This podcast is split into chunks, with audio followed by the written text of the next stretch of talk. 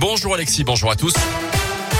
Et à la une ce mardi, deux ans et demi d'enquête à travers la France et près de 6500 témoignages. La commission indépendante sur les abus sexuels dans l'église doit rendre son rapport aujourd'hui. Et les premiers chiffres annoncent déjà l'ampleur du phénomène dénoncé depuis des années par des associations de victimes. Les témoignages ont permis de recenser entre 2900 et 3000 pédocriminels qui ont donc sévi au sein de l'église depuis les années 50. Le fruit d'audition et de recherche avec à l'origine un appel à témoignage. C'est la Fédération France Victimes et son réseau de 130 associations qui chargé de recevoir les appels des victimes ou de leurs proches. Olivia Mons en est la porte-parole. Un certain nombre de personnes victimes qui nous ont révélé ces faits parlaient pour la première fois. D'autres avaient révélé ces faits, soit dans la famille, soit même en faisant des démarches auprès euh, du diocèse, des instances euh, ecclésiastes, avec plus ou moins de succès, avec plus ou moins d'écoute. Donc on a des profils assez euh, diversifiés là-dessus. Une majorité d'hommes assez âgés, entre 60, 70 ans, voire plus. Parfois, c'était pour dire, euh, voilà, moi aussi, j'ai été euh, victime de ces abus. Je veux euh, apporter une nouvelle pierre à l'édifice pour faire en sorte que ça ne recommence pas. Et après un premier diagnostic, la commission doit également rendre une quarantaine de préconisations pour que la situation change. Du côté des victimes, cette fois-ci, il y a aussi l'espoir que les réformes qui seront engagées soient contrôlées jusqu'au bout.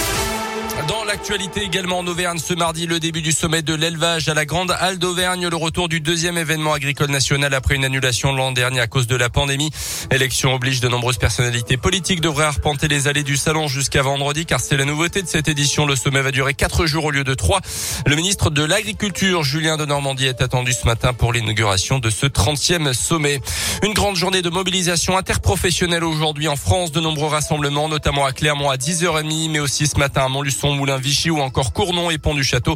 À noter ces probables perturbations sur le réseau de la T2C. La ligne A du tram va fonctionner jusqu'à 22 h Les dessertes pour les personnels des hôpitaux seront assurées. Service normal pour les bus jusqu'à 20 h euh, Mais des différences de fréquence et euh, des déviations ou arrêts d'exploitation sont attendues, notamment aux alentours des manifs.